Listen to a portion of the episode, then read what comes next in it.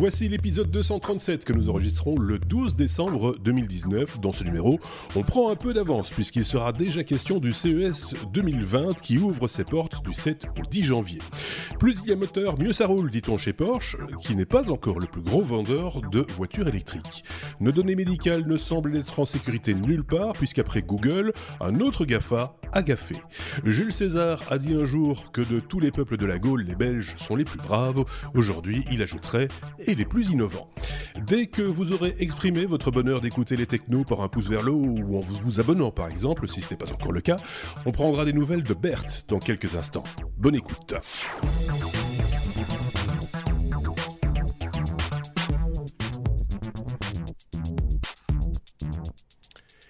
Les chroniqueurs du jour, vous le savez, hein, ça, change chaque semaine, hein, c'est chaque fois deux nouveaux chroniqueurs, euh, sont ceux-ci. Hop là, d'un côté, nous avons Marc. Marc, euh, Belgique. J'ai envie de dire euh, Brabant flamand. voilà. de l'autre côté, nous avons Thierry. Thierry, Suisse. canton, canton de Vaud, voilà, c'est le grand écart entre entre ces deux-là, et moi au milieu, en plein sommet européen. si vous entendez des hélicoptères passer, c'est ça. C'est, ce sont des choses qui arrivent de temps en temps dans les enregistrements. C'est assez rare, mais euh, ça, peut arriver. Comment allez-vous bien tous les deux, euh, Thierry? Ça faisait un moment qu'on t'avait pas vu.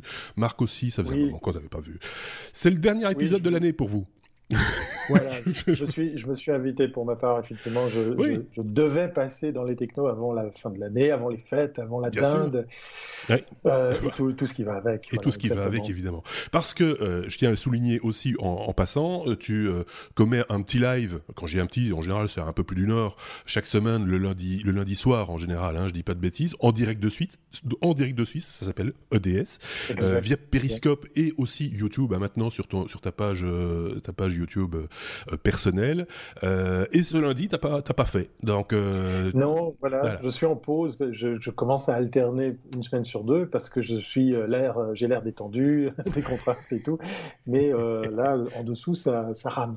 voilà. Il y a beaucoup de, taf pour ce, tout début de janvier. On y reviendra. Oui, bien sûr, on va en parler. voilà, on fait un petit peu de pause pour ODS, mais pour les technos, ben voilà, c'est un petit peu le, cadeau de Noël. Je m'invite et, je reçois ce, ce joli présent que d'être là ce soir. Si je le disais, si je le précisais, pour ceux qui ont l'habitude de te suivre euh, le, lundi soir, la petite, euh, la petite euh, séquence, la minute vanne aura lieu dans ce podcast.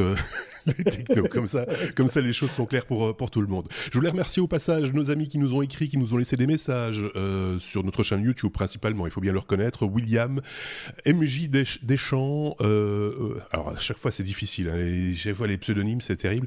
C'est Wofo G G. Wofo GG, voilà, c'est comme ça, euh, qu'est-ce que vous voulez.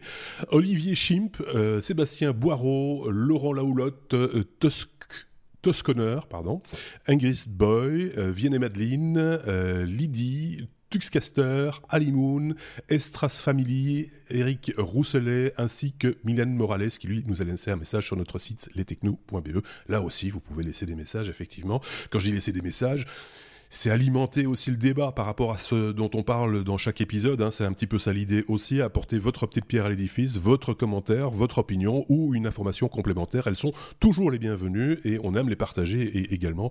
Donc euh, voilà qui, est dit, qui est précisé. Je pense que tout le monde sera d'accord avec le principe. Euh, dans l'équipe, euh, tout le monde est toujours d'accord avec le principe. C'est comme ça que voulez-vous. On commence notre abécédaire tout de suite. Pas de A cette semaine. C'est une semaine sans A. Euh, ça arrive de temps en temps. C'est assez rare, hein, il faut le, souligner. On va parler de BERT, B-E-R-T, Google BERT, qui, euh, qui arrive en Europe. Il va falloir que tu nous expliques, Marc, puisque c'est toi qui nous amène cette news.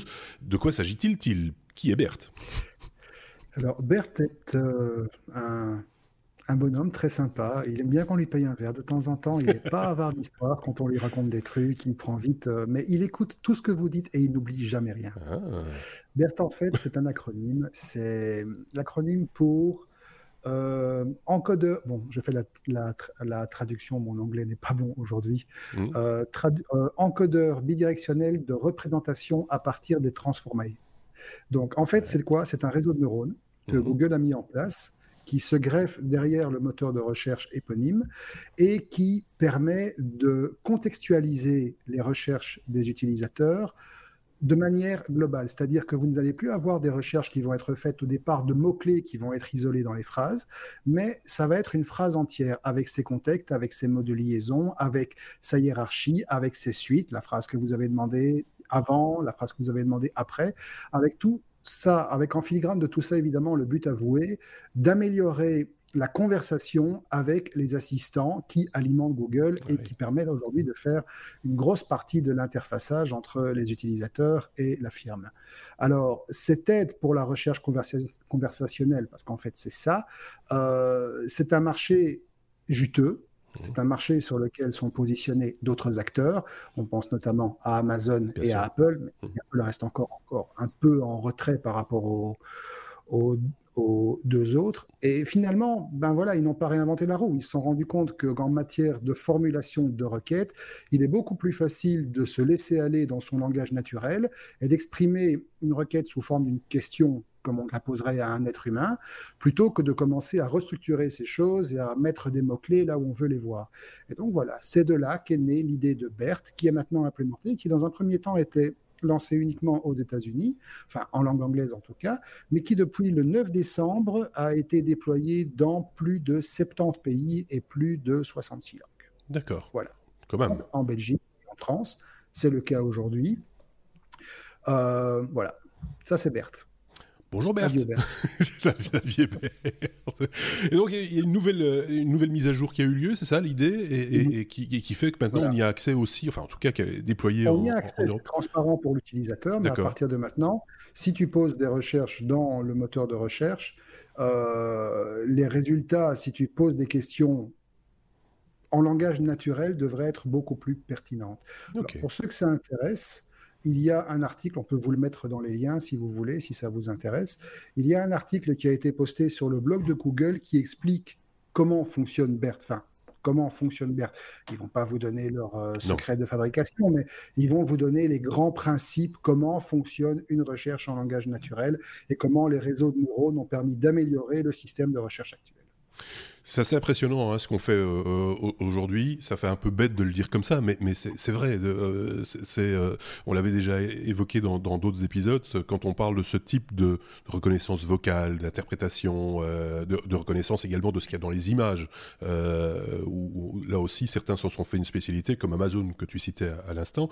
C'est presque magique, on a envie de dire, mais en même temps, on pense aussi à tout ce que ça va entraîner derrière comme innovation, parce qu'ici on parle des assistants vocaux, mais euh, on sait également que, Google est sur le coup de, retranscrire euh, dans son intégralité le contenu de ce que nous faisons ici, c'est-à-dire des enregistrements euh, mhm. vidéo, retranscrire le, son. Pourquoi? Parce qu'ils ont besoin de mots-clés pour référencer le contenu et donc pour le vendre. Ils le font déjà. Oui.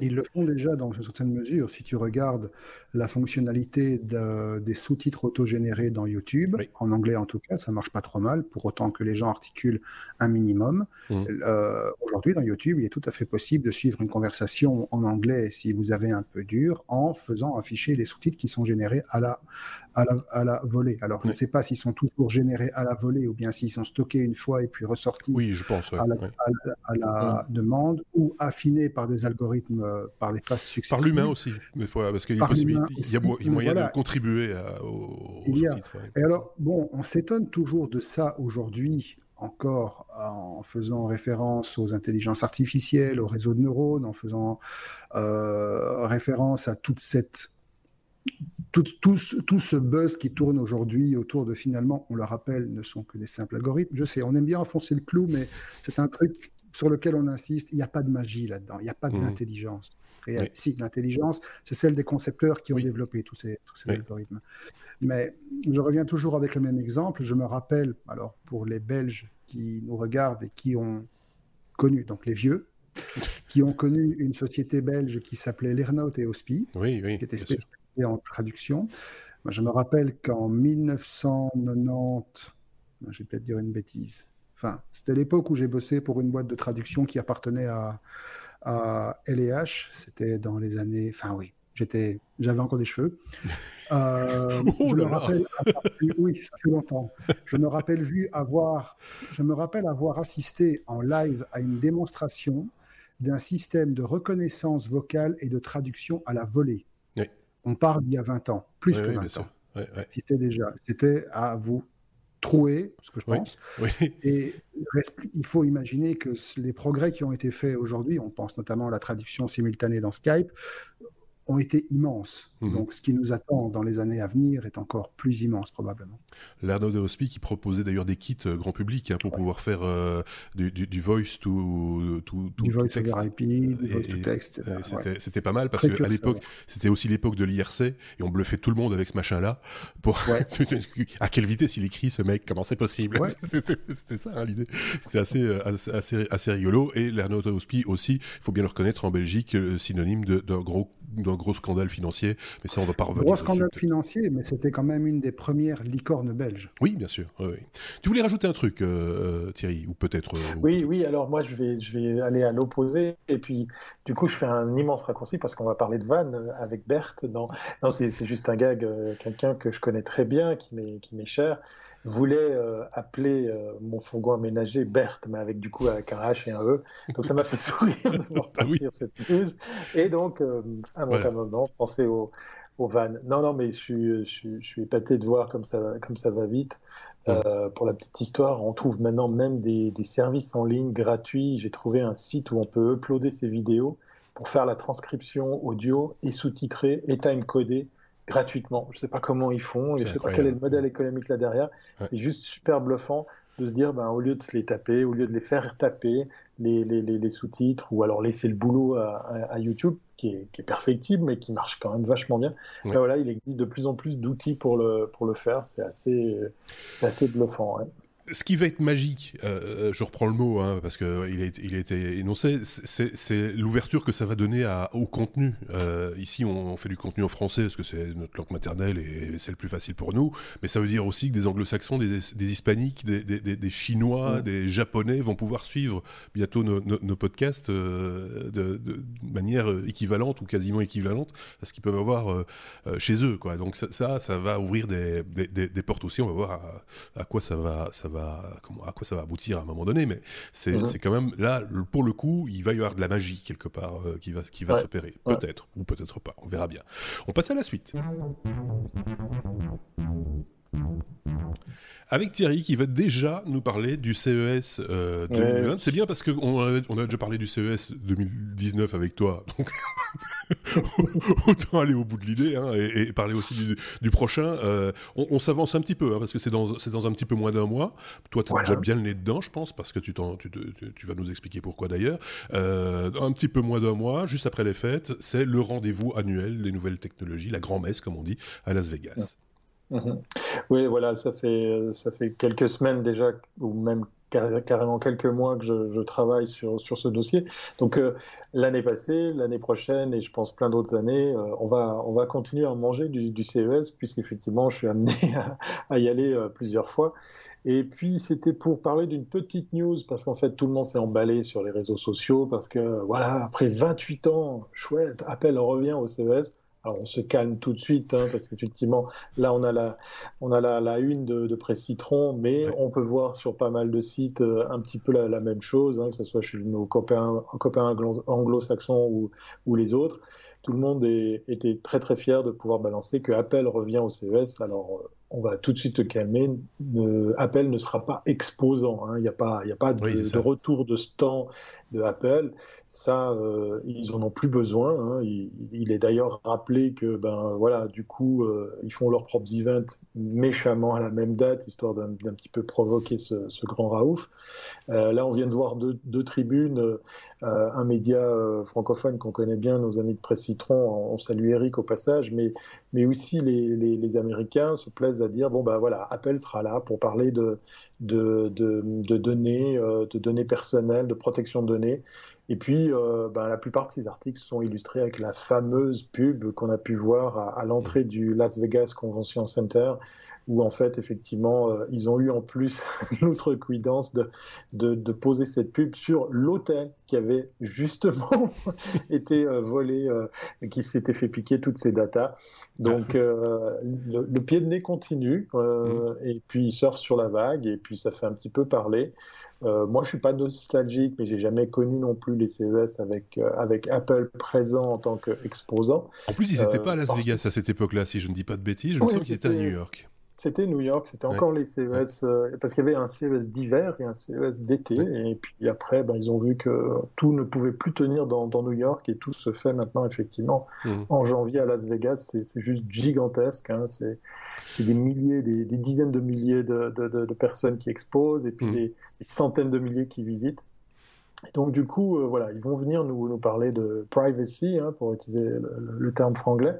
Mmh. Et puis, euh, ben, moi, c'est l'occasion de dire que euh, ben, j'y retourne et je réaccompagne à nouveau une délégation suisse parce que voilà, ça va faire maintenant deux ans, en janvier prochain, que la Suisse est enfin exposante, euh, enfin présente avec euh, des startups, des patrons d'entreprises, des, des, des, gens qui donnent dans l'innovation. Et ben, je suis pas peu fier d'être à nouveau dans le, dans le voyage et mmh. puis faire partie de cette, cette belle aventure.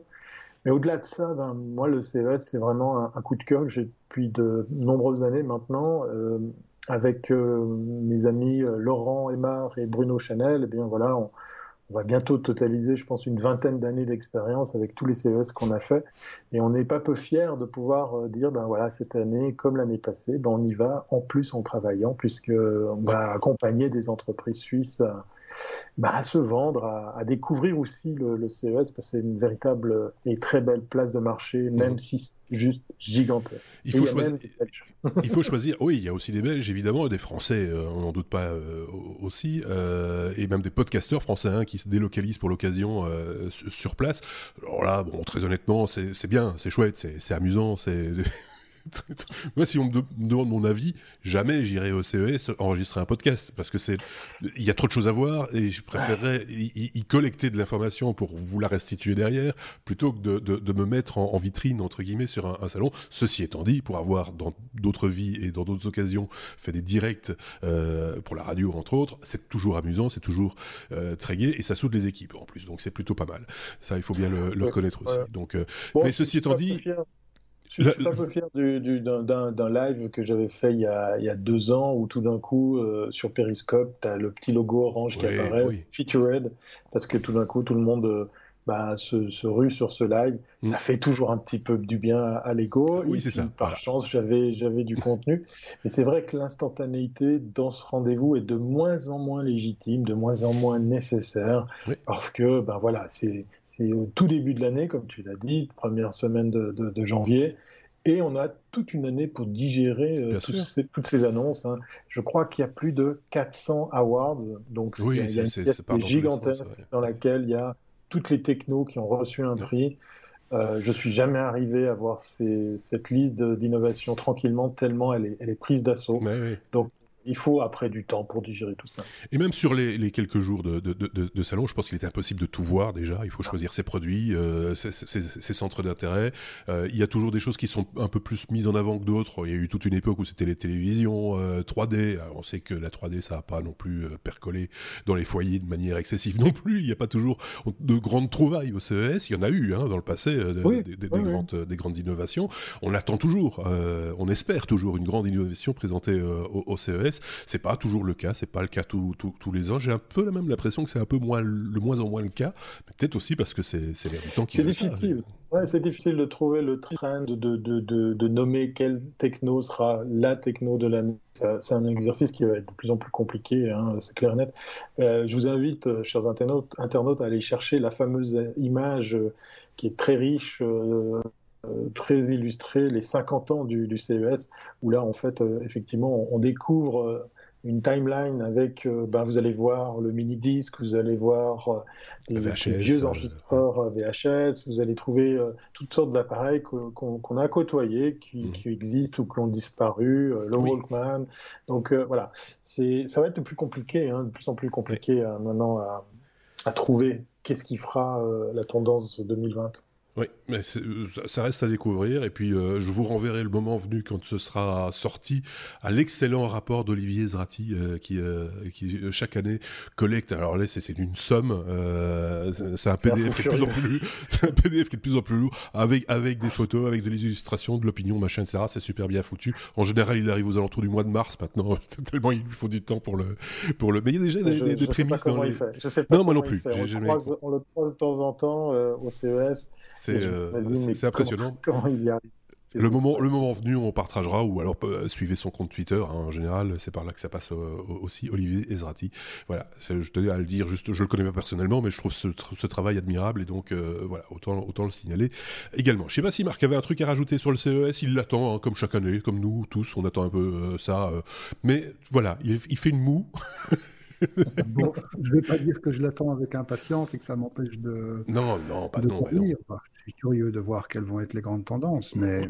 Comme je le disais, on espère toujours que quelque chose euh, nous bluffe. Euh, voilà. Mais, ouais, Slide Angel, par exemple. oui, c'est une, petite joke entre nous euh, et quelques auditeurs qui sont qui attendent toujours un produit Kickstarter produit par, euh, malheureusement j'ai envie de dire par, des Belges qui n'ont pas nécessairement rempli toute leur mission. On va dire ça comme ça. Ah, hein, voilà. c'est des choses comme ça qui arrivent. Euh, bon, qu'est-ce que vous voulez? On passe à autre chose? Les, les bougons marquent aujourd'hui.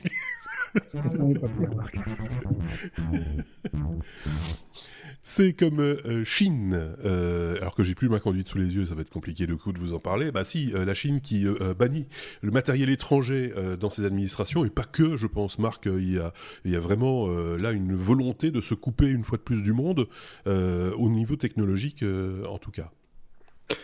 Je ne sais pas si c'est une volonté de se couper du monde ou si c'est une manœuvre politico-commerciale pour répondre euh, à aux manœuvres de l'administration Trump. Euh, rappelons quand même rapidement que Trump a interdit aux entreprises américaines de commercer avec les géants technologiques chinois. Donc on pense notamment à Huawei, Transcend et toutes les boîtes qui, qui apportent aujourd'hui quand même pas mal de poids dans le, euh, sur le marché de la high-tech. Mmh.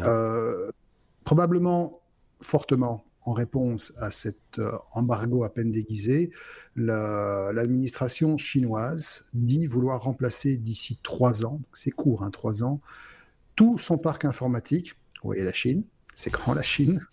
Euh, tout, le, tout, le, parc informatique de ces administrations part du matériel 100% chinois. Et là, on pense directement à un nom où le management doit être en train de faire la danse de la joie dans tous les sens, c'est Lenovo, forcément. Ah alors, euh, c'est une vraie purge des équipements informatiques euh, occidentaux. Ça risque de pas arranger les bidons au niveau de la guerre commerciale euh, que se livrent les deux blocs. Mais ce qui reste surtout inquiétant en filigrane, c'est que la pauvre petite partie négligeable qui pourrait faire les frais finalement de cette guerre, c'est l'Europe. Alors,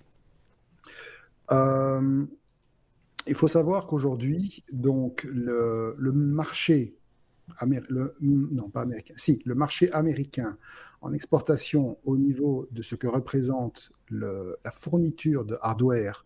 Alors, on ne parle pas seulement au niveau produit fini, style Dell, etc. Non, on parle aussi en termes de processeurs, puisque tout le matériel qui équipe l'intérieur de vos petites bécanes, AMD, Intel, Samsung, etc., ce sont des entreprises, alors Samsung non pas forcément, mais Intel et AMD sont des entreprises occidentales. Mmh. Et donc, à terme, effectivement, il y a une volonté de la part de la Chine de s'équiper en sur toute la chaîne euh, en matériel 100% chinois. Et on sait que Huawei fait des recherches et a déjà atteint des résultats assez intéressants en matière de microprocesseurs. On sait que Lenovo est assez lié avec toutes ces entreprises et que voilà, il va y avoir quelque chose qui va se passer dans les 2-3 ans à venir, le shift, euh, simplement, aujourd'hui, les spécialistes estiment que la maturité du marché chinois n'est pas encore suffisante que pour permettre un contrôle de la chaîne de bout en bout. Mmh. Et donc, je le disais en début de, de, cette, de, cette, de ce sujet, on estime que le marché aujourd'hui d'exportation américain high-tech vers la Chine, ça représente quand même la bagatelle de 1500 milliards de dollars. Voilà, ça vous donne un peu une idée du truc. Alors, quand on sait que des boîtes comme Apple ont on peut le dire gentiment, baisser leur culotte complètement pour pouvoir être sur le marché chinois, quand on sait que des boîtes comme Microsoft ont été jusqu'à refondre un OS comme Windows 10 pour l'adapter au marché chinois, on se doute que finalement toutes les boîtes américaines, euh, toutes les boîtes occidentales qui ont un intérêt économique certain à vouloir s'implanter et à rester dans le marché chinois mmh. sont prêtes à faire des pieds et des mains pour obtenir gain de cause. Mais c'est sans compter avec l'obstination et la détermination du gouvernement chinois qui veut absolument faire un shift complet. Alors c'est un truc qu'on peut évidemment pas s'empêcher de mettre en parallèle avec ce qui s'est passé en Russie il n'y a pas si longtemps, avec leur fameuse histoire où ils veulent se découpler de l'Internet mondial et passer sur l'Internet purement russe. Voilà. Mmh. Il y a vraiment une politique isolationniste au niveau de l'IT qui est en train d'émerger. C'est un peu inquiétant. Et comme je le disais, c'est finalement peut-être l'Europe qui risquerait de faire les frais de toute cette guerre dans la mesure où des géants comme AMD, des géants comme Intel, des géants comme Dell, des géants comme HP, enfin HP, ce qu'il en reste, on va dire gentiment. Mais voilà, les géants actuels qui arrivent encore à survivre, qui arrivent encore à produire quelque chose et à finalement tirer leur épingle du jeu, ont la taille nécessaire, l'expertise européenne qui intervient dans toute la technologie qui est livrée en Chine risque fort de pâtir aussi de cet état de fait. Mais je ne sais pas si aujourd'hui les sociétés européennes ont la stature nécessaire que pour résister à ce qui pourrait arriver. C'est l'avenir qui nous le dira, mais on, sait bien qu'on est mal en point en Europe au niveau technologique. C'est pas top pour l'instant. Voilà, c'est ça. Euh, on, parle de plus en plus euh, au niveau européen d'un Airbus de la batterie. Euh, c'est comme ça que ça a été qualifié.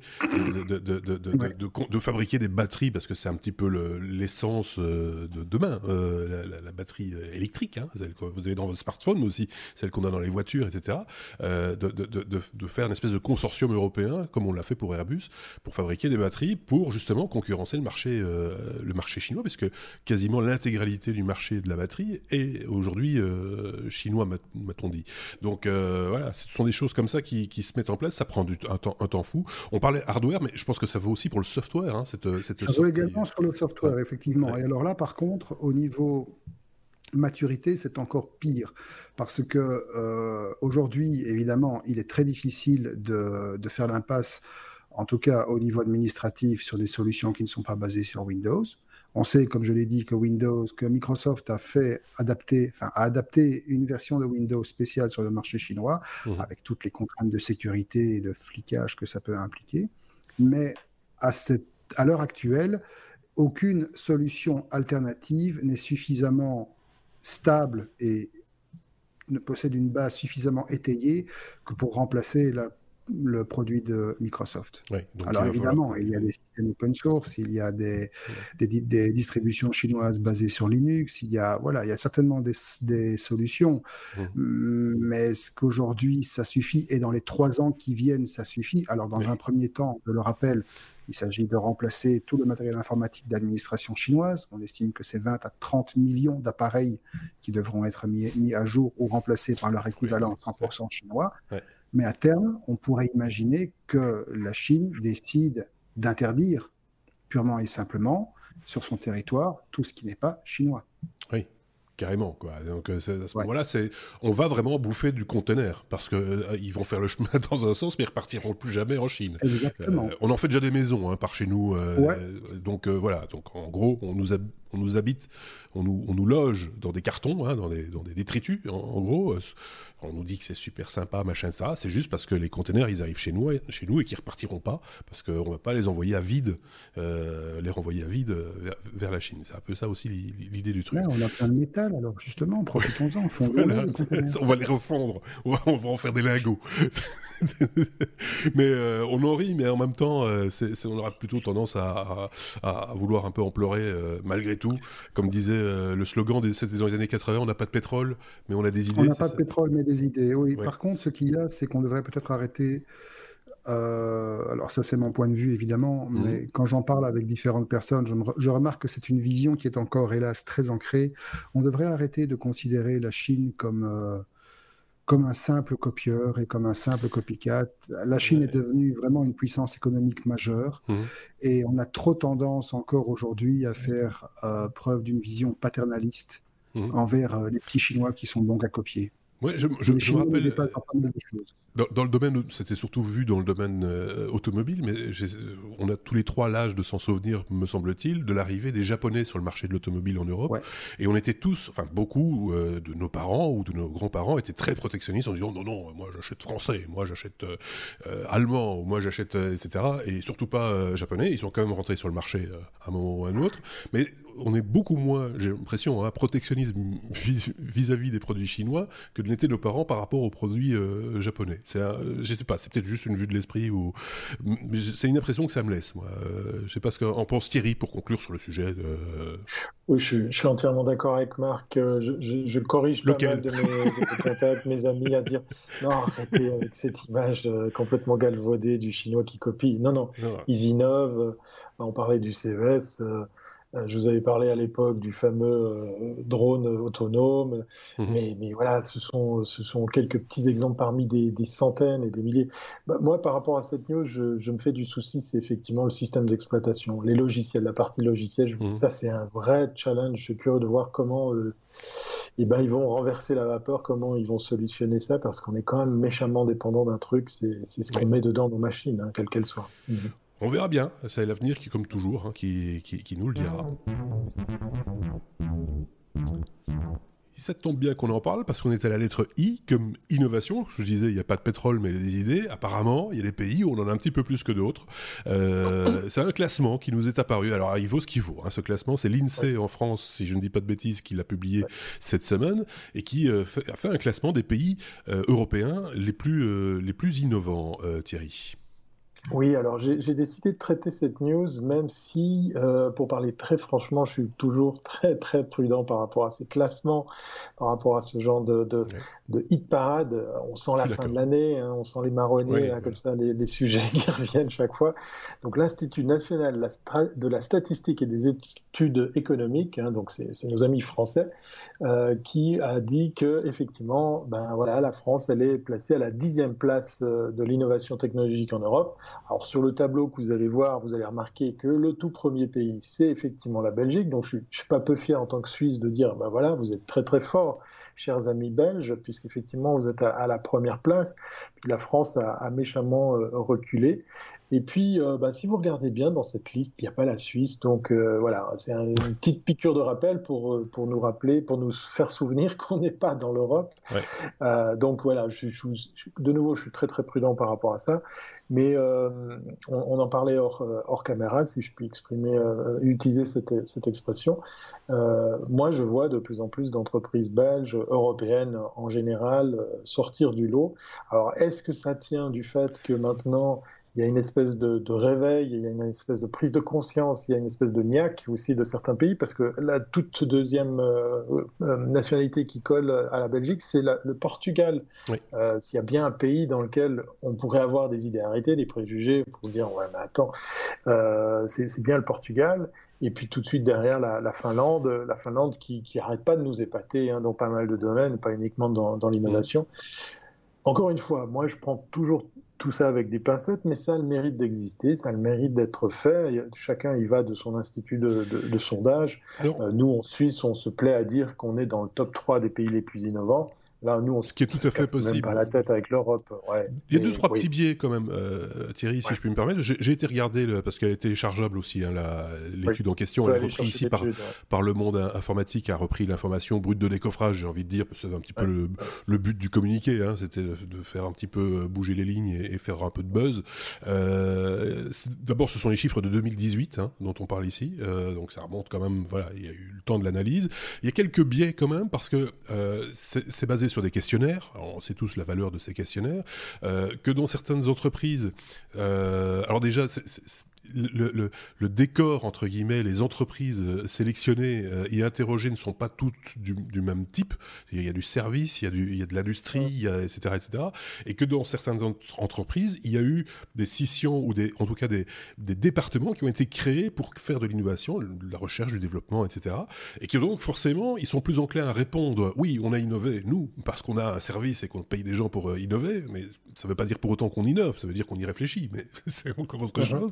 Et que donc, sur le, sur le, postulat, euh, il peut y avoir pas mal de biais qui, euh, qui, interfèrent et qui font que ce classement est ce qu'il est, euh, et à prendre, comme je le disais, avec des pincettes, puisque c'est avec un retard de, de, plus d'un plus an. Quoi, hein. Et donc, des choses ont changé en France aussi, il faut bien le reconnaître, depuis un an, un an et demi. Donc, tout ça est, est, vraiment à relativiser, je suis d'accord. Oui, et puis en plus, on a deux, deux composantes hein, dans cette étude, l'innovation technologique et l'innovation au sens large. Oui.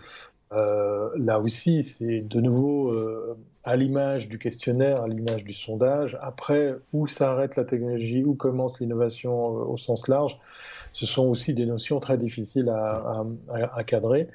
nous, les études qu'on a en Suisse, ou en tout cas qu'on se plaît à, relayer, viennent sur les postes de travail créés, sur les chiffres d'affaires sur euh, éventuellement les, levées de fonds. C'est des, constantes qu'on peut retrouver aussi chez nos amis euh, français.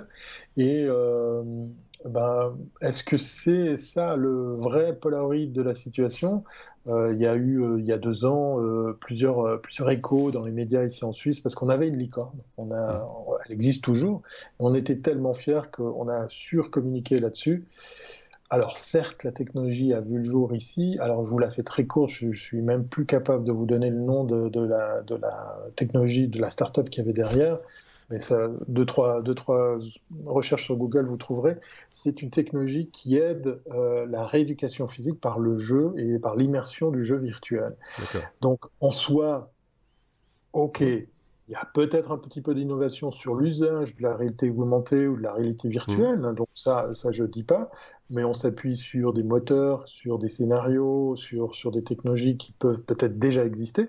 Là où c'est intéressant, c'est qu'ils ont interfacé la chose avec euh, euh, tout un appareillage électronique où en fait le patient peut, peut, euh, peut se placer euh, mmh. pour pas être juste assis sur une chaise avec une paire de lunettes, mais, mais vraiment une aide à la rééducation mmh. complète qui peut être motorisée.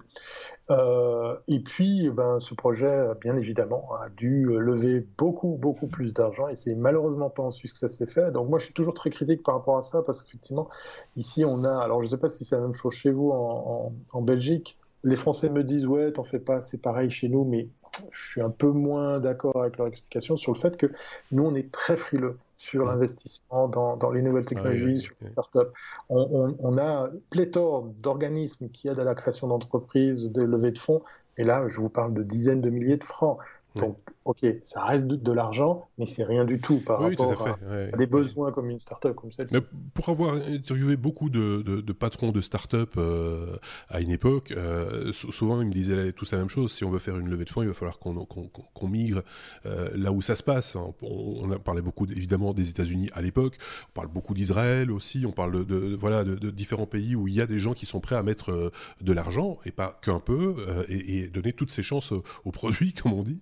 Euh, alors que c'est vrai que sous, nos latitudes, bah, on va vous donner un peu. oui, mais avec ça, avec ce, un peu, je vais pas pouvoir euh, vous dire. Bah, si ça marche, on donnera encore un peu. Mais, mais, mais à un moment donné, ça coince un peu. Hein, euh, comme, on, comme on dit, Marc est, au fait de ce genre de choses, me semble-t-il. ton, petit, ton petit mot, ta petite opinion sur ce, sur ce débat? Non, ce sont des souvenirs que.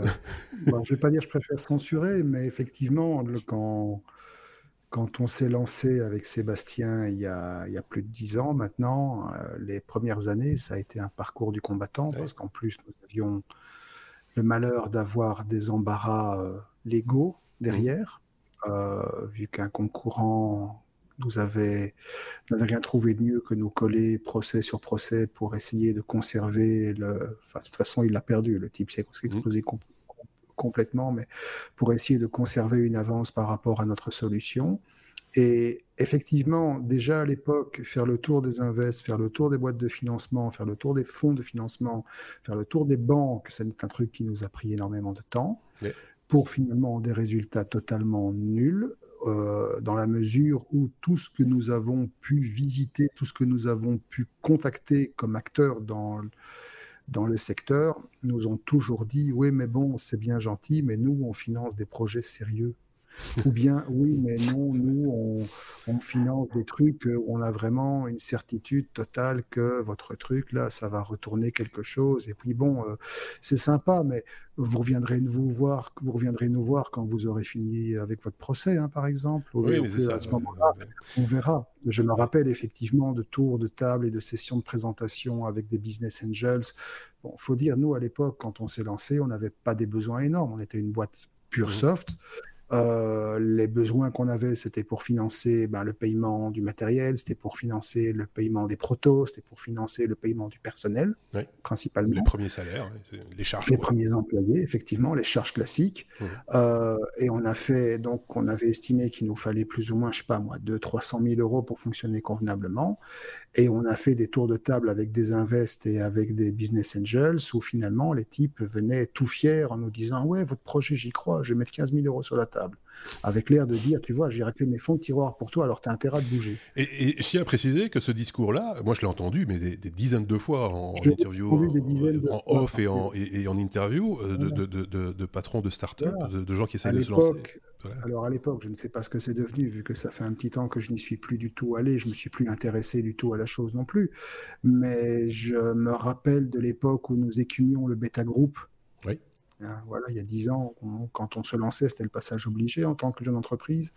Et je me rappelle l'époque où on, on écumait le bêta groupe et ce discours je l'ai dit des dizaines de fois, des centaines de fois, je mhm. l'ai entendu des centaines de fois encore. Alors, pour, pour ceux qui, qui, ne connaissent pas, euh, parce que c'est voilà, c'est un peu, c'est un, un, une association, on va dire, je ne sais pas si ça existe encore, d'ailleurs le Beta Group en Belgique, comme il y en a un peu partout dans le monde et dans, dans, les pays, euh, c'est des, des, des, associations oui, qui mettent en contact des financiers avec des techs, avec des, graphistes, avec des... Voilà. des investisseurs, avec des entrepreneurs. Euh, par exemple, et tout ça dans des, espèces de conférences où, chaque startup vient pitcher, euh, donc faire son pitch, expliquer son projet, etc. cinq ou six par session, hein, si je dis pas de bêtises, et, et, ça se passait, je pense, une fois par mois à une époque à, Bruxelles. Il y a eu d'autres choses comme ça également en Flandre, en Wallonie, en Belgique, euh, machin. Comme ça, ça doit exister sans doute en Suisse ou en France. Euh, voilà, ça, part d'un bon sentiment entre guillemets, mais ça ne fait pas nécessairement avancer le schmilblick, comme on dit, parce que euh, voilà, c'est des gens qui se voient, c'est bien qu'ils se voient, mais ils parlent pas le même langage, pas toujours en tout cas. Donc on a fait une longue page hein, sur l'innovation et, ce, classement parce que il y a moyen d'en parler pendant des heures et des heures. J'ai l'impression sur cet aspect financement des, des, startups et comme on sortait en plus d'un sujet sur la Chine Qu'est-ce que vous voulez On s'est fait un petit tunnel pour le coup. On en est désolé, mais bon, c'est comme toujours avec un podcast, vous pouvez arrêter, avancer, reculer, euh, voilà, et arriver par exemple à la lettre M, M comme Microsoft, avec euh, Matt Solver. Non, c'est pas le nom de quelqu'un, c'est Matt Solver, qui fera les devoirs de maths à la place de vos enfants, peut-être un jour. Euh, Marc, c'est un peu ça l'idée. C'est encore de l'intelligence artificielle. Je le fais juste exprès pour énerver tout le monde. Ouais, bien sûr. C'est l'intelligence artificielle, la bonne grosse quitage qui met des, qui met des traces partout. Bon, c'est pas la première fois qu'il y a des applications qui sortent pour faciliter euh, les travaux de maths de nos chères têtes blondes. Euh, j'en avais déjà testé une ou deux à l'époque, juste pour le fun. C'est marrant à voir, c'est anecdotique, c'est voilà. Et puis, bon, Microsoft s'est mis en tête de venir jouer sur ce, terrain de jeu là aussi. Et, et il faut dire qu'ils n'ont pas trop mal fait les choses par rapport aux autres applications qui existaient déjà. Alors, alors, vous prenez évidemment le truc avec une grosse dose d'intelligence artificielle qui dégouline bien partout. Vous, vous imaginez le truc. Mais le système est très simple, il est bien conçu. Euh, vous prenez une photo d'une équation mhm. que vous devez résoudre, je sais pas, une truc quadratique, une intégrale, n'importe quoi. Et alors, non seulement donc toute l'intelligence artificielle derrière va s'amuser à à décortiquer tous les éléments. Alors, si ça rentre pas, que vous écrivez vraiment comme un porc, vous pouvez aussi la rentrer directement sur votre euh, téléphone, euh, soit avec un clavier dédié, soit en dessinant réellement l'équation sur euh, l'écran. pour une intégrale, c'est peut-être plus facile. ouais. Oui, enfin, bon, j'en ai. Ouais, bon, soit. J'ai connu des profs de maths qui faisaient des intégrales qui étaient illisibles. Mais oui, c'est vrai aussi. Et donc, euh, d'ailleurs, il doit y avoir une, constante, petite parenthèse, il doit y avoir une constante. Un des prérequis pour devenir prof de maths, c'est comme pour être pharmacien. Il faut écrire le plus mal possible. Ça, c'est sûr. Et donc, euh, l'application qui est encore en version bêta, mais déjà disponible pour l'instant sur Android, iOS, j'ai pas vérifié. Euh, elle va, comme les autres, vous décomposer toutes les étapes qu'elle va faire pour arriver à la solution finale. Elle le fait plutôt bien. Elle le fait plutôt logiquement, c'est-à-dire comme un prof de maths ou comme un étudiant en mathématiques le ferait, parce que d'autres applications comme Photomat, par exemple, avaient tendance à partir sur des biais un peu alors, un peu facile, un peu rapide, mais parfois, du coup, on se perdait un peu en cours de route parce qu'il ne faut pas oublier que l'un des intérêts principaux de ce genre d'application, c'est pas de taper le truc et de le laisser travailler à votre place, c'est de comprendre. Oui. Parce qu'en décomposant les étapes, ça vous permet de comprendre là où vous n'avez pas compris. Ça vous permet de voir les enchaînements entre différentes phases de résolution d'un mmh, problème, mmh. et ça vous donne une vision que vous n'auriez pas eu forcément si vous étiez resté le nez sur votre feuille. Alors voilà, de nouveau, beaucoup d'IA, beaucoup de deep learning, beaucoup de réseaux de neurones, comme pour tout, mais c'est une application qui forcément va apprendre, mhm. puisque c'est le mode aujourd'hui. Tous les problèmes qui vont lui être soumis, vont alimenter une base de connaissances qui, in fine, va profiter à tout le monde. Et c'est pas difficile. Au moment où l'application a été lancée en bêta sur l'Android Store, euh, le taux de réussite pour le décodage, pour la résolution d'un problème, tournait entre 60 et 70% Aujourd'hui, on estime que le taux de résolution tourne entre 90 et 95% en visant les 100% à terme. Et même dans le cas où l'application n'est pas capable de résoudre. Donc, vous lui avez vraiment bourré le truc qui est mmh. insolvable. Vous avez, je sais pas, vous lui avez mis un truc avec de la constante de Planck, des constantes gravitationnelles, des machins du genre, vous êtes bien amusé. Il va faire appel à Bing, le moteur de recherche de, Microsoft, lui aussi bourré à l'intelligence artificielle, pour vous renvoyer vers des vidéos pertinentes sur le sujet à propos de ah, l'équation que vous essayez de résoudre. Donc la dimension didactique est conservée d'un bout à l'autre. Et ça, c'est quelque chose que j'aime bien. Et c'est quelque chose qui risque de donner des cauchemars aux profs de maths. Oui et, non je pense, que c'est très complémentaire en fait de, de, de, de l'approche humaine, on va dire. Oui, mais c'est encore une fois, c'est l'utilisation qui va en être faite. Oui, tu après. As les qui vont vouloir en faire, le moins, le, moins, possible et qui vont se contenter de recopier le truc, comme tous ceux qui reprennent des extraits entiers de Wikipédia. Bien sûr. Puis, ceux qui vont s'en servir effectivement pour comprendre. Ce que, tu dis là, c'est vrai depuis qu'on a la machine à, calculer, qu'on a pu amener la, TI 30 en classe. Je veux dire, voilà, euh, il y, avait des gens qui se disaient tiens c'est intéressant, oh le résultat j'avais le même, tu vois, qui, qui, font quand même, euh, qui, qui, cherchent et, qui, cherchent une confirmation par la machine. Ici c'est c'est un outil didactique, euh, moi je trouve ça assez formidable comme quand on peut faire des trucs ah non, comme ça. ça l'est, franchement, moi je, suis totalement pour. Et si ça, peut, si ça peut, parce que de plus en plus, on dit bon ben les profs, ils, ont des, classes un peu surchargées, ils ont trop d'élèves, ils peuvent pas faire euh, s'attarder sur un élève en particulier parce qu'il y a l'ensemble de la classe. Enfin voilà, tout le problème de l'éducation à l'heure actuelle. Bah, si ça, ça permet de, faire jouer entre guillemets euh, le plus gros de la classe dans un coin en disant ben, faites ça. Pendant ce temps-là, moi je m'occupe du petit Marc au fond euh, qui, a du mal à suivre. Ben oui, mais sans rire, c'est une aide, donc c'est une, béquille quoi. Donc moi je trouve ça plutôt, je trouve ça plutôt pas mal j'avais eu la même réflexion pour vous dire par rapport à, euh, je pense que c'est Google qui a mis en place des, algorithmes, hein, on va les appeler comme ça plutôt que des intelligences artificielles, de, de, supposer aider les médecins euh, dans les diagnostics euh, et qui a qui réussit dans certains, pas dans tous les domaines, mais dans certains domaines jusqu'à 98% de, diagnostics réels, voilà, alors que le médecin arrive grosso modo à 86%. voilà, et, tous les médecins disent mais, nous c'est une aide fantastique ce truc-là, mais ça, nous on a toujours du boulot. On va devoir expliquer aux gens ce qu'ils ont. Euh, donc, euh, il, il, après, il va falloir les soigner une fois qu'on a le diagnostic. Donc, ça, ça, ne, ça, ne, remplacera pas le médecin, comme ici, ça ne remplacera pas le prof de maths. Euh, ça, j'en suis, j'en suis convaincu. Par contre, qu'est-ce que ça va Moi, je trouve ça plutôt sympa, quoi. Comme, je trouve ça sympa. C'est bien foutu, quoi. Donc, voilà. Bon, voilà. on va rester sur ce mot-là. Sympa. Porsche, ah, c'est un tout autre domaine évidemment. Euh, on va parler tuture, euh, parce qu'on parle régulièrement tuture euh, dans ce podcast. P comme Porsche, qui veut plus de moteurs. un, autre sujet sympa. oui, bien sûr. C'est ludique. très, très, très ludique. Je n'ai pas pu résister à l'envie de, parler de cette news, parce qu'effectivement, voilà, Ferdinand, si tu m'entends, toujours autant tes voitures. non, plus, plus, sérieusement, c'est une annonce assez intéressante, puisqu'effectivement, grâce à cette annonce, moi j'ai appris quelque chose sur, sur quelques principes même de, de, mécanique. Pour faire super simple, les voitures électriques, comme vous le savez, ont euh, comment dire, une réactivité, euh, peut-être euh, une utilisation de la puissance beaucoup plus efficace qu'un moteur thermique, un moteur à explosion ou, ou, d'autres systèmes avec d'autres carburants. C'est-à-dire qu'en fait, quand on appuie sur la pédale, l'énergie, boum, la traction, la, vitesse, tout, tout, ça est quasiment instantané. Et il y a de plus en plus de véhicules, enfin de constructeurs de véhicules qui s'intéressent à aller encore un peu plus loin dans l'optimisation, puisqu'effectivement, euh, si je reprends les prémices de la voiture électrique, euh, on pourrait se souvenir de la fameuse jamais contente, euh, une voiture électrique des années tout début 1900 qui, qui, avoisinait les 100 km/h quand même, alors avec des piles un peu plus lourdes que celles qu'on connaît,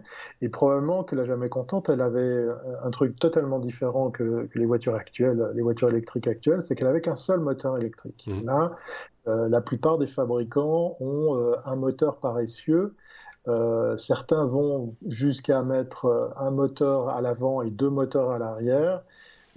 Qu'est-ce que ça a comme avantage? Ben, on, a, on a une puissance qui est, qui est mieux dispatchée, mais on a repris les, les, principes même de base de la mécanique qui sont que pour distribuer la puissance, puisqu'en fait elle n'est pas forcément la même sur chaque roue, ben, d'un côté on freine et de l'autre côté on accélère, pour faire euh, schématiquement une explication euh, très très brève. Mmh. Donc euh, avec l'électricité c'est pas mal, parce que quand on freine pas on génère de l'électricité, mais on a un réglage qui est beaucoup plus rapide que sur le fameux ESP qu'on trouve sur les voitures, sur les voitures thermiques, un moteur thermique.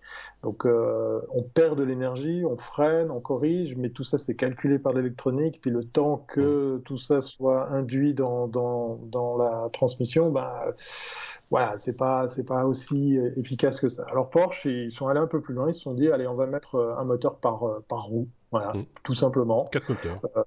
Quatre, moteurs, quatre roues, voilà, exactement. Et là où c'est intéressant, c'est que c'est pas juste pour dire bon ben voilà, on a une vraie quatre roues motrices. On, a en fait un véritable atout pour améliorer la, sécurité justement, puisqu'effectivement on va pouvoir être beaucoup plus instantané sur la répartition de, la, de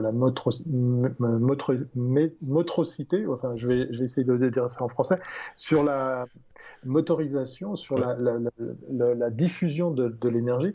Et puis on va pouvoir aussi euh, euh, ben, pouvoir profiter de, de, cet avantage pour se dire, ben voilà, quand un moteur tourne plus vite, l'autre tourne moins lentement, on peut peut-être même récupérer de l'énergie, mais on va surtout avoir une meilleure assise, on va meilleure, une meilleure tenue de route pour le véhicule. Parce que tout ça, bien évidemment, on ne pouvait pas le faire à l'époque, ou en tout cas pas aussi efficacement que ça avec euh, les, voitures euh, traditionnelles. C'est amusant que Porsche vienne là-dessus, parce qu'en fait, effectivement, euh, on est toujours dans, On avait parlé il y, a, il y a quelques temps de la petite guéguerre Tesla-Porsche. Je les vois vraiment aller vite. J'ai l'impression que là, Porsche a peut-être des moyens beaucoup plus conséquents en R&D, euh, une véritable envie d'aller jusqu'au bout de, de, ce truc. Et Dieu sait que j'ai pas envie de critiquer euh, un, autre exemple. Là, je vais parler de, de, nos copains américains avec la Harley Davidson électrique. Où là, clairement, quand on a entendu parler de ce projet, on s'est dit bon, allez, ils en font une pour en faire une. Là, Porsche prend très très au sérieux. Alors bon, ok, le véhicule coûte un bras, un foie et, tout le reste, mais euh, un rein. Euh, mais, mais, mais, dans le cas précis, c'est de la belle prod. C'est vraiment euh, une voiture aboutie. Et c'est un vrai, un véritable amoureux de la marque qui vous dit ça, parce que pour la petite histoire, moi, quand j'ai vu arriver les, les gros 4x4 de Porsche, j'ai dit ça y est, cette marque cette marque automobile part n'importe où, c'est le début de la fin, c'est la merde, parce qu'effectivement, c'est contre nature. Je reste persuadé que ces véhicules-là sont contre nature par rapport au châssis de la 911, qui est, qui est mythique, quoi, qui, est, qui est quand même euh, l'apogée de, cette marque. Bah là, je suis obligé de reconnaître que ce qu'ils font en électrique, ça, ça, ça tient la route. c'est Juste, juste pour l'image, euh, ceux qui ont l'image, qui nous regardent, euh, jamais contente, c'était cette espèce de cigare euh, de Camille Genazzi, ingénieur belge. il faut quand même le préciser ah aussi. À, une époque, il faut bien le dire, c'était au début du XXe siècle, où il y avait plus de voitures électriques que de voitures thermiques. C'est le, seul cas dans l'histoire de l'automobile où il y a eu plus de voitures électriques. Alors peut-être qu'un jour prochain, on va réinverser la tendance, avoir plus de voitures électriques que de voitures thermiques. Ça prendra peut-être un petit peu plus de temps. on, verra. Et puis, ça n'aura pas cette gueule-là non plus. Il faut, non, aussi. Bon, en même temps, quand on voit la dernière de chez Tesla, on va pas relancer ce débat, s'il vous plaît. Ah, c'est un, véhicule utilitaire est un véhicule utilitaire, monsieur, et, et, et voilà, c'est comme ça. Voilà. C'est un scandale. La lettre S comme euh, scandale. Euh, pourquoi donc on dit ça? Parce que euh, c'est un scandale. après, Google, Amazon accède à des données médicales et fait un peu n'importe quoi aussi, il faut bien le reconnaître. de quoi s'agit-il, Marc? Alors, dire qu'ils font n'importe quoi, c'est un peu abusé parce que finalement, on ne sait pas trop ce qu'ils font avec. Oui, c'est ça. Mais voilà. Ils font un truc. On va essayer de ne pas tenir ce fil rouge à chaque fois que je viens dans l'émission, parce que si à chaque fois que je viens, on va parler scandale dans les données médicales, ça, voilà, ça va un peu faire. Je me rappelle d'une époque pour les plus vieux qui nous écoutent ou dans les technophiles, à chaque fois que j'apparaissais, c'était pour parler d'un scandale au niveau brevet, etc. les brevets, les échanges, les, les, fusions d'entreprises avec tout ce que ça impliquait. Le, Mais ceci étant dit, c'était un dessous des cartes, et ça reste un dessous des cartes tout à fait intéressant à explorer. Parce que ça reste un dessous des cartes, effectivement. Simplement, on l'a un peu estompé ici pour parler d'Amazon qui, après Google, tape dans les données médicales. Donc, mes données médicales, on rappelle, ça inclut entre autres des dossiers médicaux de patients, mmh. pas forcément anonymisés, avec toutes les informations délicates et sensibles qu'on peut y trouver. Mais là où ça pose quand même problème, enfin, là où ça pose question, du moins, c'est dans la mesure où le fait qu'Amazon tape dans ce genre de données est, un, est le résultat d'un accord passé avec rien moins que le gouvernement britannique, vous savez, celui qui est en train d'être remplacé là pour l'instant au moment où on parle. J'espère qu'ils vont pas foutre mes vacances à Londres en l'air parce que j'ai envie d'y aller. Voilà, bordel. Et donc, euh, le gouvernement britannique a autorisé grosso modo Amazon à accéder librement gratuitement et sans aucune limite à toutes les données de santé du National Health System. Donc, autrement dit, c'est comme si Amazon pouvait taper dans, le, dans les données du ministère de la Santé chez nous. Euh, c'est juste énorme. Alors, évidemment, au nom d'un, aux yeux d'un grand nombre de citoyens, ça fait un peu tâche, on peut le comprendre. Et donc, en fait, ça remonte à juillet 2019, où, un peu gêné entre euh, deux conférences de presse, le secrétaire à la santé britannique, euh, Matt Hancock, il annonçait un partenariat avec Amazon, sans rentrer plus dans les détails, euh, avec évidemment en ligne de mire la, perspective pour les patients qui utilisent Alexa, l'assistant vocal d'Amazon, de recevoir de meilleurs conseils médicaux, vu qu'il faut savoir que maintenant, avec la mode des assistants, tout le monde a son petit Doctissimo chez soi. Vous pouvez pour tous lui, lui, demander si, parce que vous vous êtes coupé le doigt, vous allez avoir le cancer de l'orteil. Voilà. C'est des choses qui arrivent, c'est les gens bien.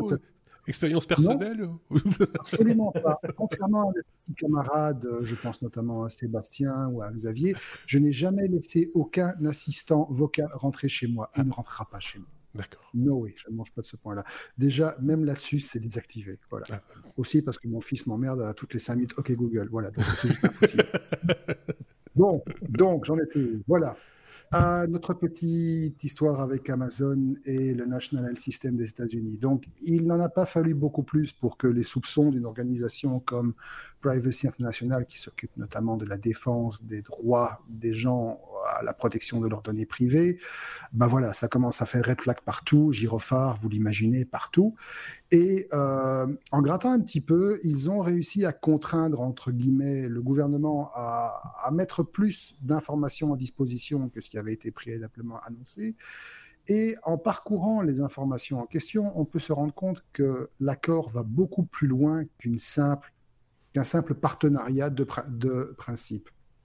Grosso modo, le contrat qui a été négocié autorise Amazon à accéder à l'entièreté, 100%, pardon, des informations de santé, y compris les symptômes, les causes, les définitions, le contenu des dossiers, les données médicales, les résultats des examens, les antécédents, les historiques, les informations relatives aux patients, y compris les données socio-économiques, y compris toutes les informations qui sont corrélées aux besoins pour le traitement des données médicales.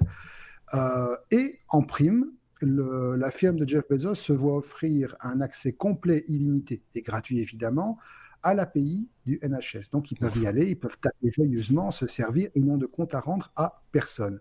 Et pire, toujours avec ce fameux contrat, Amazon est autorisé à utiliser ces données de différentes manières, sans préciser quelles sont ces différentes manières, mais surtout à en faire usage avec leurs partenaires, sans devoir justifier à quel partenaire ils les donnent et l'usage qui en est fait. Voilà. Ça pique, ça, hein, ça, commence, ça commence à piquer. Oui, c'est ça. Là, ça commence vraiment à bien piquer. Euh, Là, ça commence à piquer fort, effectivement. Donc, euh, voilà. Donc, alors, Google, enfin, Amazon tente bien que mal de se dédouaner en disant que les données auxquelles ils vont accéder sont généralistes, anonymisées, que c'est à des fins de recherche, à des fins d'enrichissement de leur système d'assistant vocal, que de toute façon c'est une tempête dans un verre d'eau, que ces données étaient déjà disponibles auparavant pour qui avait accès, etc. Voilà faut pas être grand clair pour deviner que derrière tout ça, il y a des envies de profilage accru, il y a des envies de... Voilà, Google a tapé joyeusement dans la caisse avec le projet Nightingale. Je, vous en avais parlé il y a un mois. Je vous, je vous, renvoie au podcast, c'était le numéro 234, je crois. Mhm. Euh, encore une fois, c'est la preuve que les GAFA ont vraiment envie d'avoir accès à un maximum de données qui ne concernent absolument pas leur core business. On se rappelle que Facebook, il y a deux ans, avait aussi été pris la main dans le sac à essayer de, de passer une série de partenariats avec des hôpitaux pour accéder effectivement à la même chose.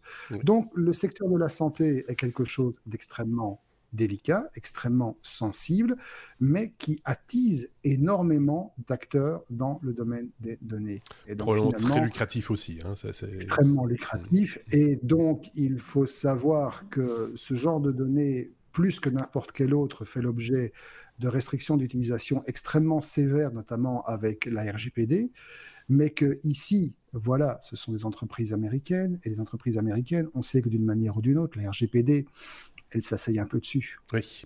Et c'est aussi une des raisons pour lesquelles les entreprises, euh, les entreprises européennes, de manière générale, dans certains cas, dans plus en plus de cas, je pense, ne peuvent pas euh, légalement héberger les données des, habitants, euh, de nos concitoyens, sur des serveurs qui ne sont pas nationaux, quoi, qui ne sont pas dans les frontières, de, en, tout cas, de, l'Europe, dans les grandes lignes, justement pour ce genre de, raisons. Là, on a un exemple parfait, je veux dire, de, de, mm. dérive potentiel si demain une entreprise belge ou, suisse ou française hébergeait les données de ses clients euh, sur un serveur Amazon, euh, bah, il y a de fortes chances pour que euh, l'État, un État américain ici ou, autre, peu importe, hein, plus offrant, puisse puiser dans ces informations. C'est un peu ça l'idée. C'est clair pour notre ami euh, Thierry en Suisse, qui est arc-bouté sur, euh, sur les données et sur, euh, sur la sécurité de, et la vie privée et tout ce qui s'ensuit, ça doit faire quand même froid dans le dos. Ça fait, ouais, ce, pays n'arrêtera pas de m'étonner. c'est complètement faux. On, parlait du, CES, la, toute la, toute la hum, technologie autour de, la santé est vraiment en train de, grandir encore plus. On voit pas forcément les, enjeux parce qu'il n'y a pas forcément une, utilisation B2C. Euh, mais là, clairement, un des enjeux, c'est la data. Et moi, je suis, admiratif comme ils arrivent à faire sauter des, des contrats, des, des, tournures de, de, de, de, phrases ou, ou, je sais pas, des, conditions, euh, comment dire, euh, que j'imaginais très bétonnées pour tout compte fait ben, se servir comme ça sans vergogne. Peut-être que pour rester positif, ça va, ça va servir. Avant, tu, tu parlais effectivement de, la technologie de Google. Moi, ça m'a fait penser aussi à, Watson de chez IBM qui. Mmh qui aidait aussi à la prédiction de, certains symptômes, maladies, euh, euh, analyse d'imagerie médicale, des choses comme ça. Euh, gageons que peut-être ça va aussi servir à ça, je sais pas. Mais il faut, rester méfiant, il faut, voilà, faut garder un œil dessus, être, être, méfiant et savoir. Et je pense que c'est à un moment donné, il faut aussi savoir pour qui on vote, tout simplement. euh, bah, oui, parce que c'est un, un, des rares leviers qu'on a encore. Euh, c'est dans l'isoloir et savoir pour qui on vote, pour des gens qui ont envie de peut-être un petit peu faire bouger les choses et faire attention à ce genre de détails. Marc, juste une parenthèse, tu t'interdis l'usage d'assistants de, vocaux mais quelque part, ta montre connectée, si tu en portes encore une, euh, ou, tout autre euh, capteur euh, biométrique, tu vois, de, bah, son téléphone, machin, etc. Bah, il, collecte également des informations, même si tu ne les donnes pas verbalement, il va collecter des, informations sur ton temps de marche, ton temps de... Voilà. Non, non, dans mon téléphone, j'ai désactivé toutes. Alors, effectivement, il y a de fortes chances que Google continue quand même à taper malgré que j'ai dit que j'ai dit non. Mais j'ai effectivement désactivé le tracking, j'ai désactivé euh, tout ce qui est suivi de localisation, j'ai désactivé sauvegarde des historiques de, de, recherche. Je suis pas en train de devenir un taliban anti-Google. Oui, mais si j'allais dire, qu'est-ce qui reste du smartphone? Parce que tout de suite, tu vas me dire, ah, ce qui est embêtant, c'est ce fil qui va jusque dans le mur. C'est très gênant quand je me déplace. non, non, ça va effectivement, mais tu te rends compte au fil du temps que Google commence vraiment à, devenir intrusif et que, hélas, alors, les choses sont désactivables, pratiquement tous les, sans forcément euh, empêcher le bon fonctionnement de l'ensemble. Mmh. Et finalement, bon, moi, recevoir des pubs qui ne me sont pas pertinentes, vu que finalement, la finalité, c'est ça, je m'en fous, vu que de toute façon, j'ai des bloqueurs de pubs partout. Mais ce que je déplore, c'est que l'accessibilité à la désactivation de ce genre de choses est quand même vachement bien planqué et bien compliqué pour la majorité des gens. Et finalement, les gens reculent ou laissent tomber en disant ouais c'est trop compliqué. finalement, bon, est-ce que c'est grave que Google sache que tel jour j'étais à tel endroit? Ben, Je trouve que c'est grave. Oui. bien sûr. Euh, on a déjà parlé. Euh, on, est d'accord avec euh, avec ce principe-là. On pourra encore en reparler éventuellement. ça viendra. Hein, juste, juste, une parenthèse qui fait que alors je suspecte fortement Google d'outrepasser ce genre de droit. J'ai un alors j'ai un compte, j'ai plusieurs comptes Google évidemment, euh, j'ai un compte personnel, j'ai un compte pour mon épouse, j'ai un compte pour mon fils, tout ça hébergé sur un domaine à moi, mais via, les, via, les, via Google en fait, mhm. et j'ai un compte pour la famille. Mhm. Et j'ai reçu, c'est un compte que j'avais pas pensé à désactiver, parce que c'est un peu un email poubelle quand on passe des commandes, dans le truc là, voilà. Et j'ai reçu, début de ce mois-ci, un rapport de Google me disant voilà, famille, vous avez tous les endroits où vous avez été ce mois-ci. Et en fait, se trouvent effectivement tous les endroits où j'ai été ce mois-ci, moi, qui ai désactivé l'historique de localisation depuis des mois. Et donc voilà, il y, a, des perfusions, il y a du percolage, et c'est assez inquiétant de voir à quel point Google se, se bat royalement. Voilà. Oui, c'est ça. Voilà. Euh, euh, il faudra à un moment donné faire la révolution. Marc, nous irons ensemble euh, le, jeudi après-midi, par exemple, avec un panneau. On s'assiera sur les marches du palais de justice et on gueulera ensemble. Hein non à côté de Greta. J'aime le, gros, le gros rire un peu gras. Dans le fond, c'est assez surnaturel. On est allé à lettre T comme Tesla. On va avancer un petit peu parce que on n'en finit pas de le terminer cet épisode. T comme Tesla, euh, plus gros vendeur de voitures euh, électriques au monde. Euh, si je ne dis pas de bêtises ou pas. Mais justement, justement, moi j'ai euh, vu cette news, je me suis dit non, mais sérieusement, euh, alors on nous dit dans la news qu'ils devancent les ventes de, de, nos amis chinois de BYD, donc BYD, mhm. qui est aussi un, constructeur, un fournisseur. Moi, j'aimais beaucoup de doutes sur cette news. Euh, pour la petite histoire, ben là, elle, elle, vient de chez nos amis effectivement de Presse Citron. J'ai un petit peu gratté Internet. J'ai pas beaucoup trouvé de, de, de choses euh, similaires sur, sur d'autres médias. Mhm. Euh, moi, je viens euh, ici sans la certitude que cette info soit vraiment fondée. J'ai de la peine à y croire parce que quand on parle voiture électrique, je pense à, toutes ces marques qui s'étaient déjà lancées, qui avaient déjà fait de la, la grosse production, qui avaient, voilà, on, a effectivement Bide là qui est aussi exposé sur, sur, ce, sur ce schéma.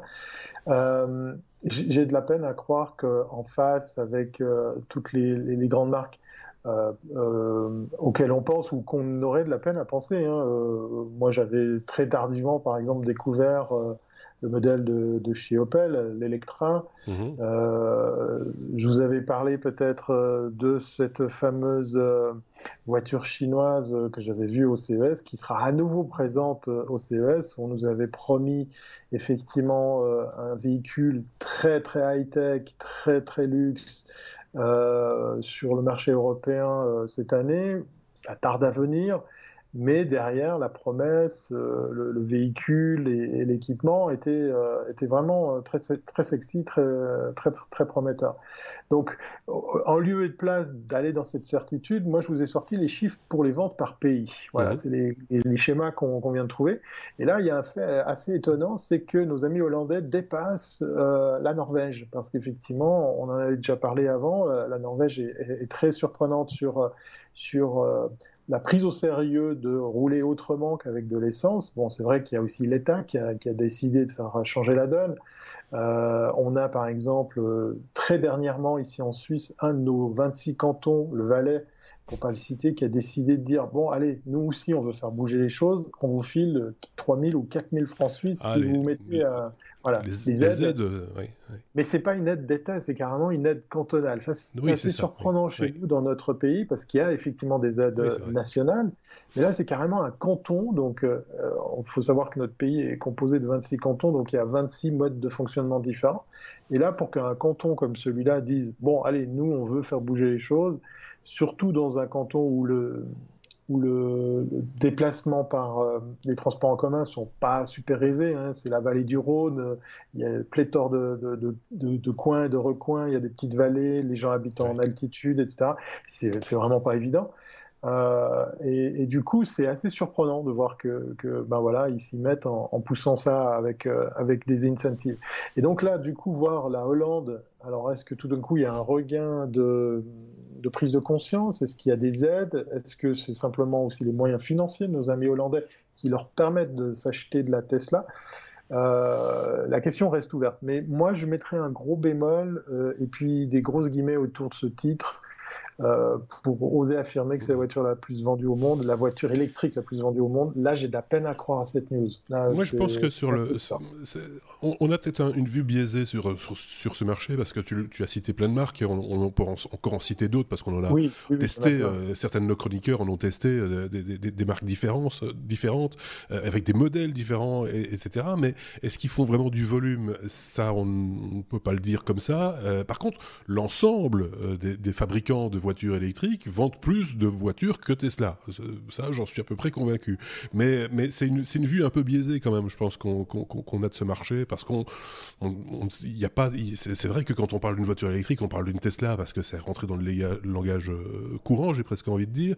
Euh, c'est pas toujours rendre service d'ailleurs au mode de, de au, véhicule électrique de manière générale, parce que c'est aussi une image très élitiste.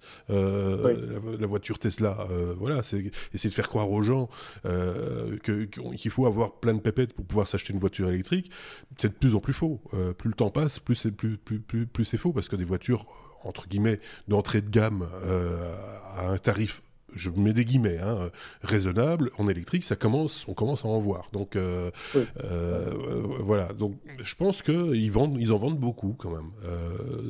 soyons, soyons clairs.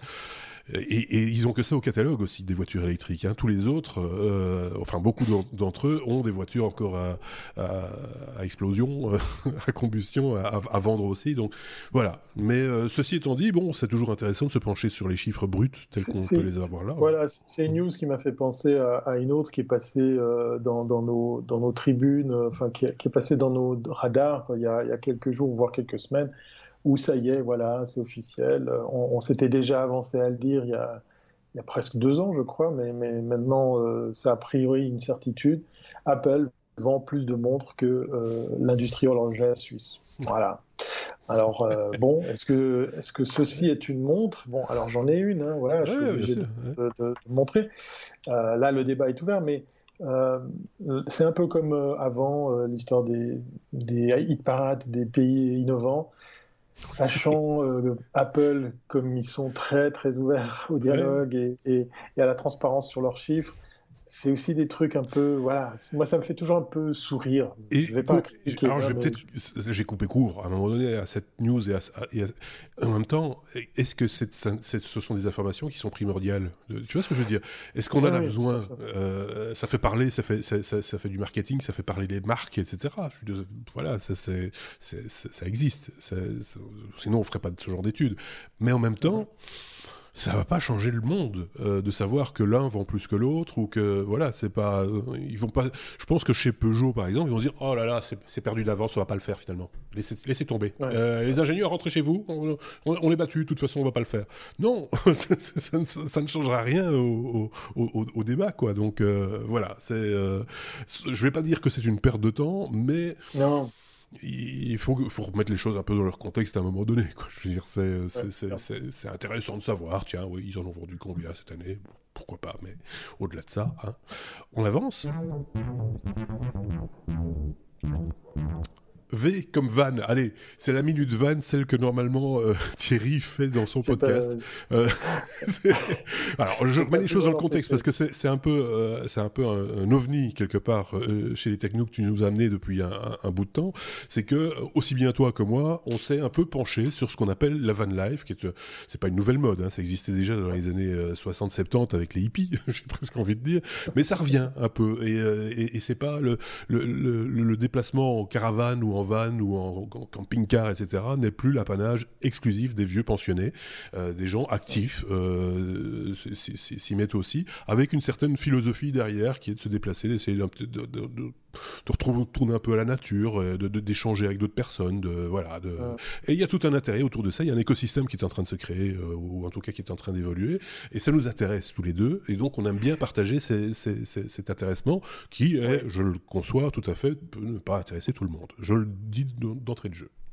Voilà, et puis je vais, je vais me fendre d'un super effet spécial, puisqu'effectivement c'est un domaine qui me, qui me plaît beaucoup. Voilà, ça y est, boum.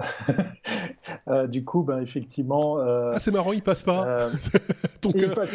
non, il, est resté coincé dans la machine. J'ai appuyé sur le cœur de Skype pour qu'il s'affiche sur ma tête, mais ça ne marche pas. Alors oui, je vous avais parlé de, de, mon amour pour, pour la van life. je sais que je vais commencer à vous, à vous saouler avec ça, mais ça m'intéressait de voir ceux et celles qui en parlent. Et je ne parle pas là, par contre, des youtubeurs ou ceux qui la vivent, mais plutôt l'écosystème qui y a autour, comme tu viens de le dire. Et euh, ben, plus j'avance et plus je suis un petit peu sur ma fin sur euh, ce qu'on peut trouver. Alors j'ai quand même trouvé un, site internet qui est intéressant.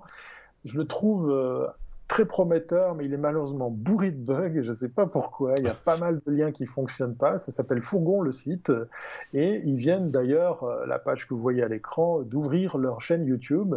Donc ils se fendent de, petites vidéos assez sympas, très courtes, où c'est, ma foi, bien réalisé pour euh, découvrir des, des, modèles de, de, fourgons, que ce soit euh, les, les, traditionnels euh, fourgons de chez Volkswagen ou, les châssis sur préparation Fiat Ducato ou bien mmh. Citroën. Et du coup, bah, je trouve la, la, démarche intéressante parce que je suis tombé sur eux sur l'idée de, de, de continuer à chercher des gens qui parlent de tout ce qui va autour de, de, la van life, mais on tourne un petit peu, toujours un peu en, rond, mhm. puisqu'on parle de matériel, on découvre des modèles, on découvre des prix, et puis là, il y a pléthore d'acteurs qui, qui, le font. Donc ça, c'était juste vraiment, pour tenir dans la minute, hein, pour faire très très court, mhm. euh, une petite découverte qui me donne raison de, de, me dire que un média spécialisé, un médium spécialisé autour de, de, ça, pour aller à la rencontre des gens qui la vivent, hein, cette van life, pour aller à la rencontre des constructeurs, pour, pour voir d'autres aspects que juste parler du matos, des prix des, des véhicules et puis comment, comment se l'acheter et comment l'équiper, euh, ben, aura raison d'être. Euh, donc c'est une idée qui prend de plus en plus forme dans ma tête, de, de me dire, ben, on va peut-être pouvoir euh, donner vie à un un canal de communication différent autour de tout ça, parce qu'en tout cas, ça, ça, a le mérite d'être, euh, à mon avis, euh, tout trouvé. Mais pour en revenir à ce que nous faisons ici, en général, dans les technos, moi, je trouve qu'il y aurait un intérêt particulier à justement explorer tout ce qui est technologique autour de, autour de, cette, de, cela, euh, parce que j'explore aussi beaucoup de trucs, et, il, y a, maintenant pléthore de matériel qui est en train de, sortir, qu'avant on rencontrait, mais pour des, des usages dans le monde, je sais pas, par exemple des ambulances ou chez les pompiers, où ils ont besoin d'alimentation, de ceci, de convertisseurs, de cela, etc. Ici, on retrouve ça pour monsieur et madame tout le monde. des panneaux solaires flexibles qu'on colle sur le toit de, du, véhicule, avec derrière de l'électronique, avec de la, logistique qui, qui, va bien, même jusqu'au traitement de l'eau qu'on a dans ces réservoirs, de l'eau potable hein, qu'on a dans ces réservoirs, mais qu'il faut quand même un petit peu traiter pour, pour éviter de choper une petite maladie ou de passer un peu de temps aux toilettes, si je puis dire. Hein, voilà. Euh, c'est plein de choses comme ça, un domaine qui, qui, qui, semble intéresser de plus en plus de monde. Et c'est vrai qu'on va y réfléchir peut-être pour une, une, saison prochaine ou peut-être pour l'année prochaine, pourquoi pas, à, s'entourer de gens qui, qui savent euh, en parler, qui ont testé des choses et qui, euh, et qui ont envie de partager cette, cette compétence qui est, je le répète, hein, je pense que on s'adresse là qu'à une toute petite partie de nos auditeurs, hein, soyons très clairs, mais en même temps, peut-être que ceux qui ne s'y intéressent pas aujourd'hui s'y intéresseront demain pour euh, X ou Y raison et seront bien contents d'avoir une source d'information fiable pour pouvoir euh, euh, eux aussi avancer et, trouver des, trucs. On peut aussi penser technologie et vacances, déplacements, loisirs, rencontres, etc., etc. Voilà. On vous a vendu la minute van qui dure 5 minutes. Voilà. Voilà. c'est fait. Une fois que c'est fait, c'est fait. Hein. C'est fait. Mais il fallait qu'on le fasse, puisque tu n'avais pas eu l'occasion de le faire dans ton dernier épisode euh, dans Direct de Suisse. Allez, on est à la lettre W, W comme oui mais non, c'est ce qui conclut en général un épisode des technos. Il n'y en a pas toujours, pas systématiquement, des fois il n'y a pas de oui mais non. Le oui mais non, je le rappelle, c'est la news un peu improbable, technologique, certes, mais un peu improbable. Et ici, c'est forcément improbable, puisqu'on va parler de Jésus-Christ. Donc voilà. il n'est pas content. Ça, c'est fait. Euh, Jésus-Christ débarque et il n'est pas content. il revient.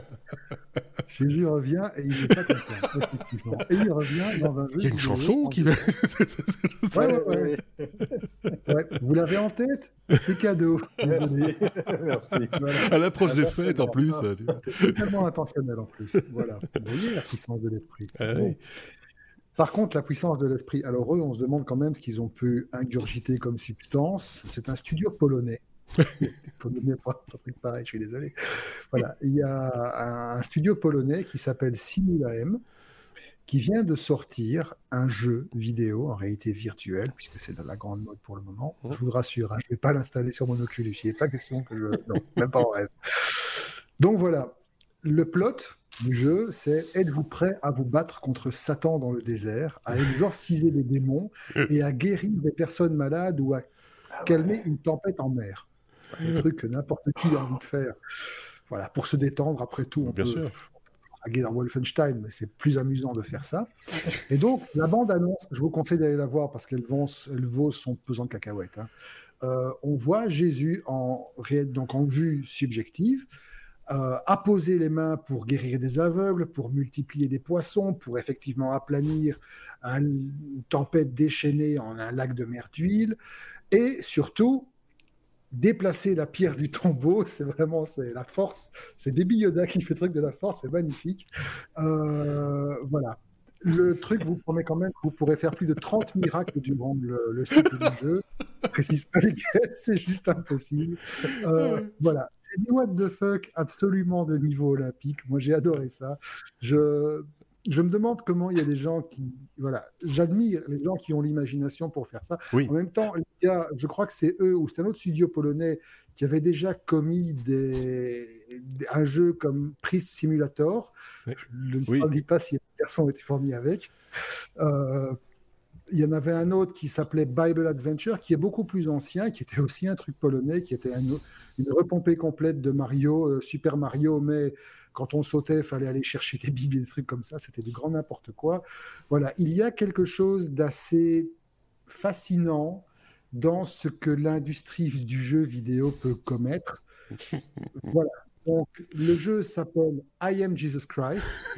Euh, si vous avez des, si vous avez un cadeau pourri à faire à quelqu'un, il est en vente Steam. Euh, Voilà, je sais pas ce que je peux en dire en plus. Non, je vois pas. C'est, il faut pas. En même temps, en même temps, ils sont, enfin, voilà, ils, ont, ils sont pas super calés non plus en image de ça. Enfin, c'est un peu quand même très cheap. Et puis, et puis, le, et, et, le, scénario était déjà écrit, je tiens à le rappeler. Hein c'est comme, Titanic, on connaît la fin. Oui, c'est ça, c'est un peu ça. Et alors, j'ai remarqué quand même dans le trailer, je sais pas si vous avez, si ceux qui ont vu l'image euh, ou ceux qui iront voir le trailer verront, c'est un truc qui moi m'avait complètement échappé, c'est que il y a chaque fois, pour chaque miracle, euh, un Polaroid qu'on vient coller dans la Bible. Et ça, je l'avais pas vu, moi, dans ma Bible, qu'il y avait des polars de l'époque. ah, mais effectivement, c'est le principe. Euh, c'est le principe. Chaque miracle que tu fais t'apporte des points en fait, c'est comme ah, du mana. Tu, voilà, tu collectes les points et en fait, à la fin, quand tu as rempli tout ton petit carnet Pokémon avec toutes tes cartes, tu as un bonus spécial et tu as le droit de monter voir papa. tu, collectionnes les gommettes. le Vatican n'a pas encore réagi. Non, mais ça, j'imagine écologiste que pour réagir, pour réagir à truc pareil. En tout cas, c'est une bonne barre de rire. Pour le coup, là, c'est ouais, une bonne barre de rire. C'est what the fuck de compétition. Mais moi, je ne critique plus aucun jeu. J'avais critiqué une fois euh, un jeu vidéo, c'était dans un autre podcast, celui qui a précédé les technos, et c'était euh, c'était un simulateur de, de ferme. Euh, avec des tracteurs, machin, etc. Et c'est devenu un jeu hyper culte euh, chez certains, chez certains gamers. Euh, Farm, Simulator, je pense que ça s'appelle. Et donc je l'avais critiqué en disant, j'y crois pas un seul instant. Et c'est devenu un truc un peu, voilà, un peu. donc ça.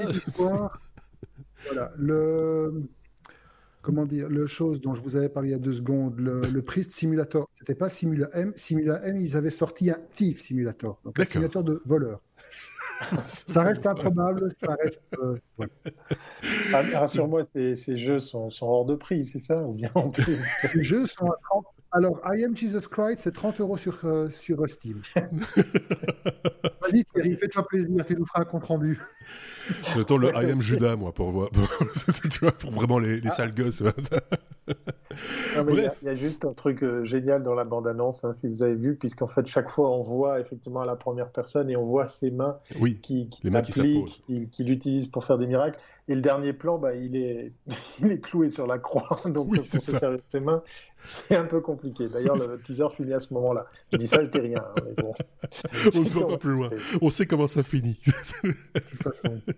C'est mon premier oui mais non, hein, les gars, et vous avez fait très très très très fort. Oui, là pour le coup, c'est le cas de le dire. C'est ce qui conclut en tout cas euh, cet épisode 237 euh, des Technos. On arrive à la fin de l'année et je ne sais toujours pas ce qu'on va faire, si on va faire quelque chose de particulier, de spécial pour euh, l'entre-deux fêtes. En général, on essaye de toujours de produire un petit truc, hein, mais ici on est vraiment un petit peu charrette, il faut bien le reconnaître.